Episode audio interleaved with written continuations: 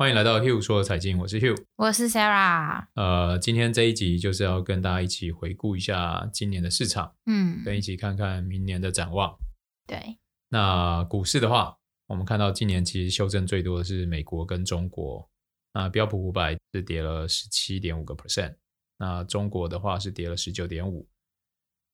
那欧洲跟日本，欧洲是跌八个 percent，日本跌三点四。但假如加了汇率的话，其实跌幅不会输给美国跟中国。嗯，然后英国富时一百甚至是小涨，但因为英镑跌的非常多，哦，所以有时候我们看那个每一国的股市，其实还是要把汇率也加进去。对。然后比如说，你假如基准货币是美元，那你把汇率加进去，换算成美元的绝对报酬，这样子看可能会比较客观一点。要不然你可能不小心会误以为。哦，那大家不是说英国今天通膨很严重吗？英国股市还涨，啊，但是你反而忽略了英镑大幅修正的这个汇率风险。那我们也除了股市以外，我们也看大宗商品，因为今年的上半年，呃，很大的通膨推升就来自于大宗商品的上扬嘛。那我们看到今年的轻原油其实是小涨零点二个 percent 而已，哦，中间有大涨，但其实后来都有慢慢回落。然后铜的话，因为这个地缘政治跟供需成本，哦，然后需求减少，铜今年是表现非常不好。但前两年铜的表现是非常强劲，嗯，哦，今年铜是跌了十二个 percent，然后黄金跌了两个 percent，白银是平盘，那玉米跟黄豆是涨很多，哦，涨了十五、十六个 percent。那这一方面当然因为这个乌俄战争，乌俄战争嘛，嗯、乌克兰又是很大的粮仓，所以有很大的冲击。但你看，反观小麦是跌四个 percent，好，所以在做大宗商品的时候，我觉得难度是比股市高很多，嗯，对啊，尤其你要用期货的时候，它就是有转仓成本，所以一般就是因为我们前几集有讲到聊到大宗商品嘛，哦，其实就是注意你不要买 PTP 的 ETF，哦，那可能透过 ETF 做会相对操作成本。耗损会比较少一点。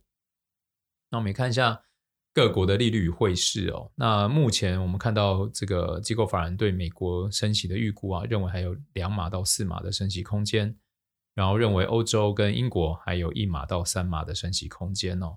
那英镑今年是跌了十个 percent，然后美元对于其他主要货币是涨了十个 percent，然后日元在到截至上周是跌了十六个 percent。然后欧元的话是跌了六个 percent，那澳币跟这个纽币也跌了七个 percent 哦，所以今年是美元的大丰收的一年。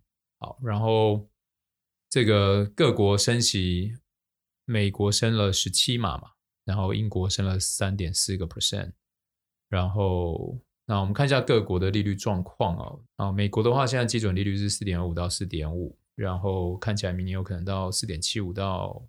五点二五，嗯，然后英国的话现在是三点四，然后有可能还有一到三码的升息空间。那欧盟的话现在是三个 percent，日本的话是零，但是上周有一个比较大的变化嘛，那就让国债殖利率从零点二五跳到零点四六。那这件事情它可能影响的不只是日本的债券市场，它可能会推高全世界对殖利率的预期哦，因为之前。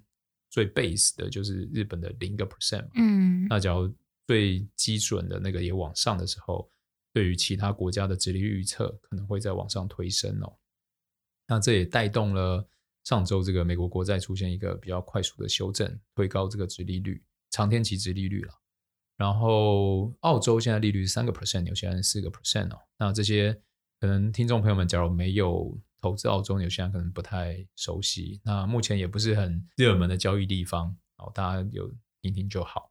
那我们看一下债券市场哦，债券因为这个基准利率上扬嘛，所以债券的价格今年是跌了蛮多的。我们看到今年全球的总体债是整体跌了十五点二个 percent，高收益债的话，今年是相对抗跌，然后是跌了十二点二。然后你跟通膨联动的债券反而是跌最多的，是跌了二十点八个 percent。然后美国的总体债券是跌了十一点八，高收益跌十个 percent，然后通膨联动是跌了十一点三个 percent。那目前听起来就是所有的市场都在修正哦。那我们也看到基本面，我们一起看这个 market 制造业采购经理人指数哦。我们看到中国制造业活动过去一年持续缩水，带动全球需求衰退。然后美国的这个 market PMI 指数哦，在十一月公布的十一月数字也正式跌破这个景气荣枯线五十，来到四十七点七，算一下跌蛮多的哦。然后我们也看到订单缩水，还有积压库存的增加，两者交叉显示企业利润空间正持续恶化。那印度因为受益于生产力的转移，成为少数保持扩张的经济体哦。那中国的这个 Market PMI 指数是在四十九点四，那英国是四十六点五，然后全球现在的数字四十八点八，哦，都是算是步入寒冬哦。那我们再来看美国的服务业状况，美国的 ISM 制造业指数是持续下降，但是支撑美国经济的服务业指数却持续热络哦，然后是来到五十六点五。那 ISM 制造业指数的话是跌破五十，来到四十九。然后这一点就是这个两难带动联总会的一个决策难度啊，提高联总会决策的难度。那我们也看到这个十一月新订单与客户端库存的这个差值已经来到负值哦。那我们看过去历史，两千年、零八年、一二年、一五年跟一九年哦，其实这都曾经出现死亡交叉哦。那这件事情往往会带动股市的修正跟经济衰退，这在过去历史上是这样子。然后另外好消息就是我们看到商品通膨的高峰已经过了，中国生产者物价指数通常是领先美国，目前中国的 PPI 已经进入萎缩，预计美国不会通缩，但会加速下滑。好，然后以及我们也看到去年这时候最夯的就是航运嘛，哦，那时候这个塞港啊、缺柜啊。那我们看到这个是从今年年初或者是去年第四季，其实主要货柜的运价就开始见到高点，然后基本上像这个中国到美西的这个报价已经回到二零二零年初的位置了。那还比较相对高一点是中国到地中海，那其实大部分的这个货运价格都已经快要回到疫情前的水准了，回到正常的水准啦。对，那。我们看到这个美国服务业通膨目前还没看到改善哦，不仅服务业价格持续支撑通膨，就业市场也依然紧绷。虽然我们看到很多科技业在裁员，但是可能就是后疫情时代嘛，大家出来活动。但是这件事情可能在呃可消费支出的比例越来越下降以后，可能也会开始出现影响。那现在全球目前看到的数字啊，目前大家已经意识到说，其实全球的通膨风险是快速的降低。反而已经开始有人关注中国的通货紧缩，所以现在机构法人都在喊，其实我们已经不再几乎不再关注通膨，嗯，而是关注景气衰退。对，对，过去呃两个月美国 CPI 的数据都低于分析师的预期。那看完 CPI 以后，我们看一下经济领先指标，目前美国的领先指标是持续的恶化。那这领先指标是包含调查企业的。工时、失业金、营建许可、信贷、消费者预期，哦等等的这个综合领先指标。那目前这样子看下来，Bloomberg 的调查认为未来一年经济衰退的几率是七成。诶，之前是一百八嘛，现在有下来一点哦。那华尔街日报的调查是六十三个 percent。那目前最乐观的预测是高盛是三十五个 percent。那今年是让大家这个股票投资很痛苦痛苦的一年哦。嗯我们看到这一整年的升息，让科技股是跌了二十五个 percent，小型类股是跌了十三个 percent，加密货币跌掉六成，然后房价也开始出现衰退的这个走势哦。但是呃，最困难的地方就是我们看到美国的主要经济数据哦仍高于预期。就数据来看，目前美国的经济尚未受到太大的伤害哦，所以市场现在预估明年美国的升息的几率会坐落在五到五点五个 percent。然后也因此，更让联准会有坚持提高利息，然后来打压通膨的这个坚持。嗯，对。那接下来我们一起看一下明年的全球经济前景哦。摩根士丹利认为明年可能会出现增长放缓，通膨下降，同时升息将会结束哦。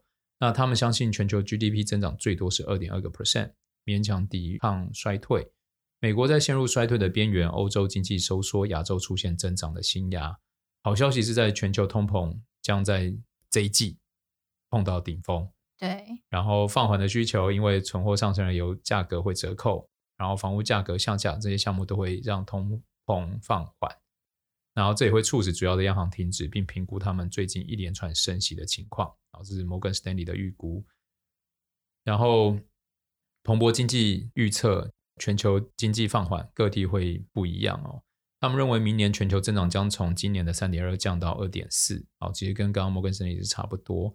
他们认为欧元区将在明年初陷入衰退，因为受能源价格高涨还有金融状况收紧的拖累。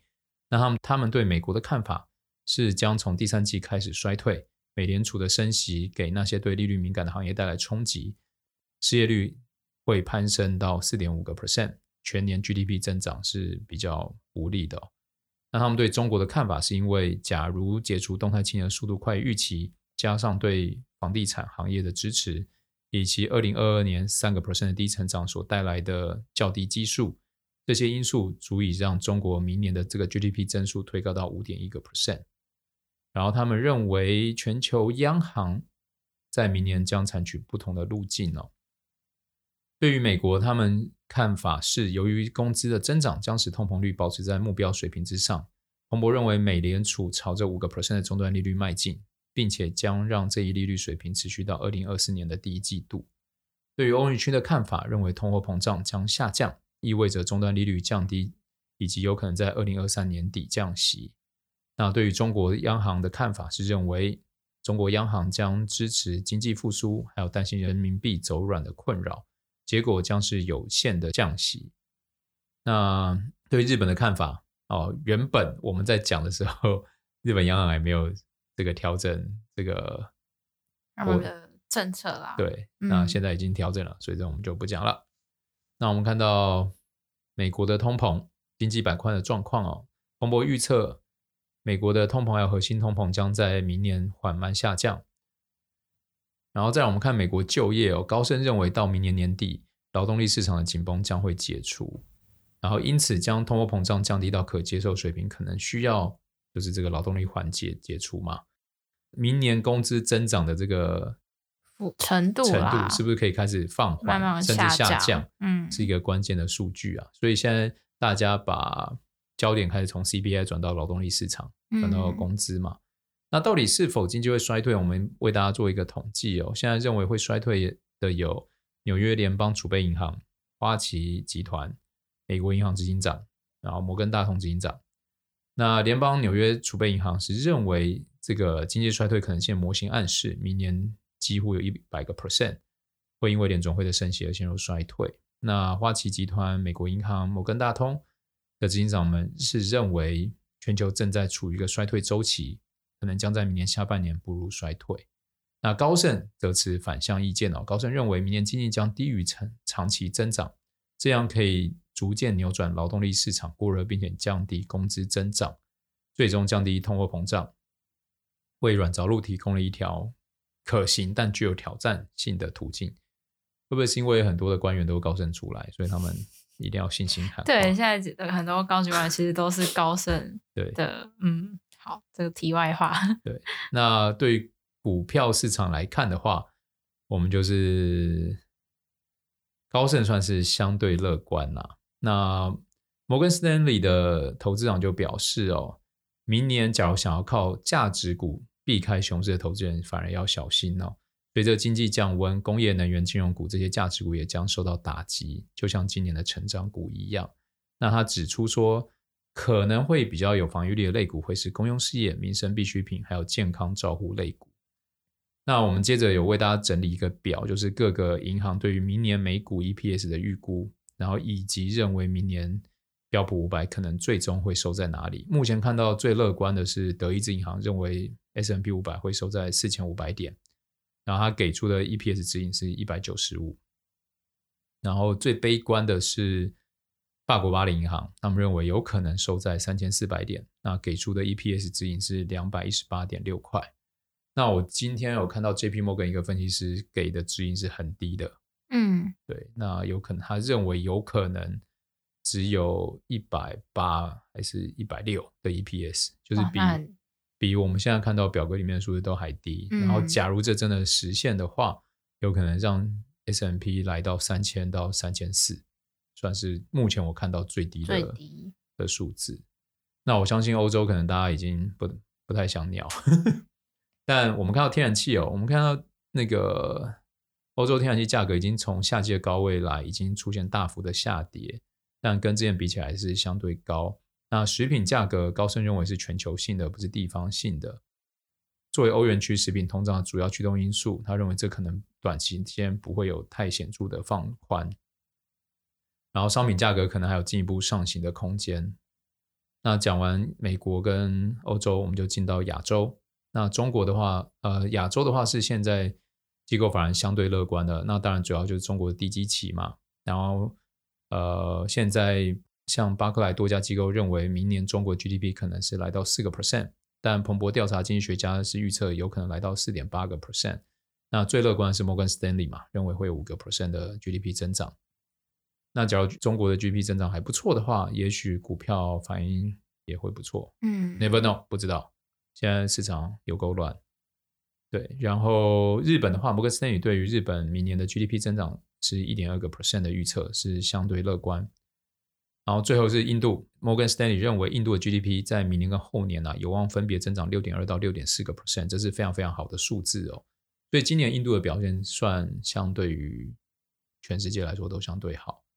对啊，因为很多产业都从中国大陆移到东南亚，东南亚，然后印度就算是很大一部分。所以，听众朋友们，明年你们大家怎么看？明年我们有为大家做一个整理哦，那我们就用一个最简单的公式：收入减支出，剩下的就是你的利润嘛。对，这应该大家很容易可以想象。就一间公司，你的总收入减掉你付出的成本，最后就是你这间企业的利润啊。嗯，那我们简单来分，就是你的产出要扣除租金、扣除利息、扣除薪水，然后你就会得到利润。那明年我们任务目前看到了，为大家整理的这个状况，就是明年企业的产出，因为全球需求降温。然后订单跟存货又死亡交叉，所以这个产出本身是会下降。明年上半年，对，明年上半年支出应该是比较没那么好，企业营收应该是没那么好。嗯，但是支出成本呢却持续上升，比如说像租金，比如说像利息啊，比如说像工资，其实目前还是在往上。嗯，那租金压力与利率目前看起来预估是明年第二季有机会触顶，那就业率。呃，那就业市场的话，就是像刚刚高盛有讲嘛，应该是第三季左右可以看到放缓。对，那也因为这样子，你的收入是降低的，你的支出是增长的，所以你的 EPS 有可能会降低。那出现的状况就是资金紧缩恶化，排挤利润，还有排挤企业的扩厂跟投资。嗯，好，所以这样的对于股市来说，我觉得压力是比较大的。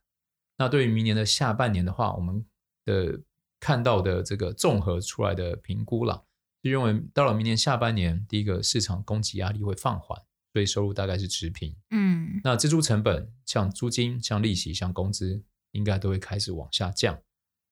像租金压力应该会缓解，就业市场开始宽松，然后有预期降息嘛。哦，所以这三个成本会下来，所以企业的 EPS 应该会开始往上。那这会就会我们就会看到一些现象，比如说存货的那个舒缓啊，成本的降低啊。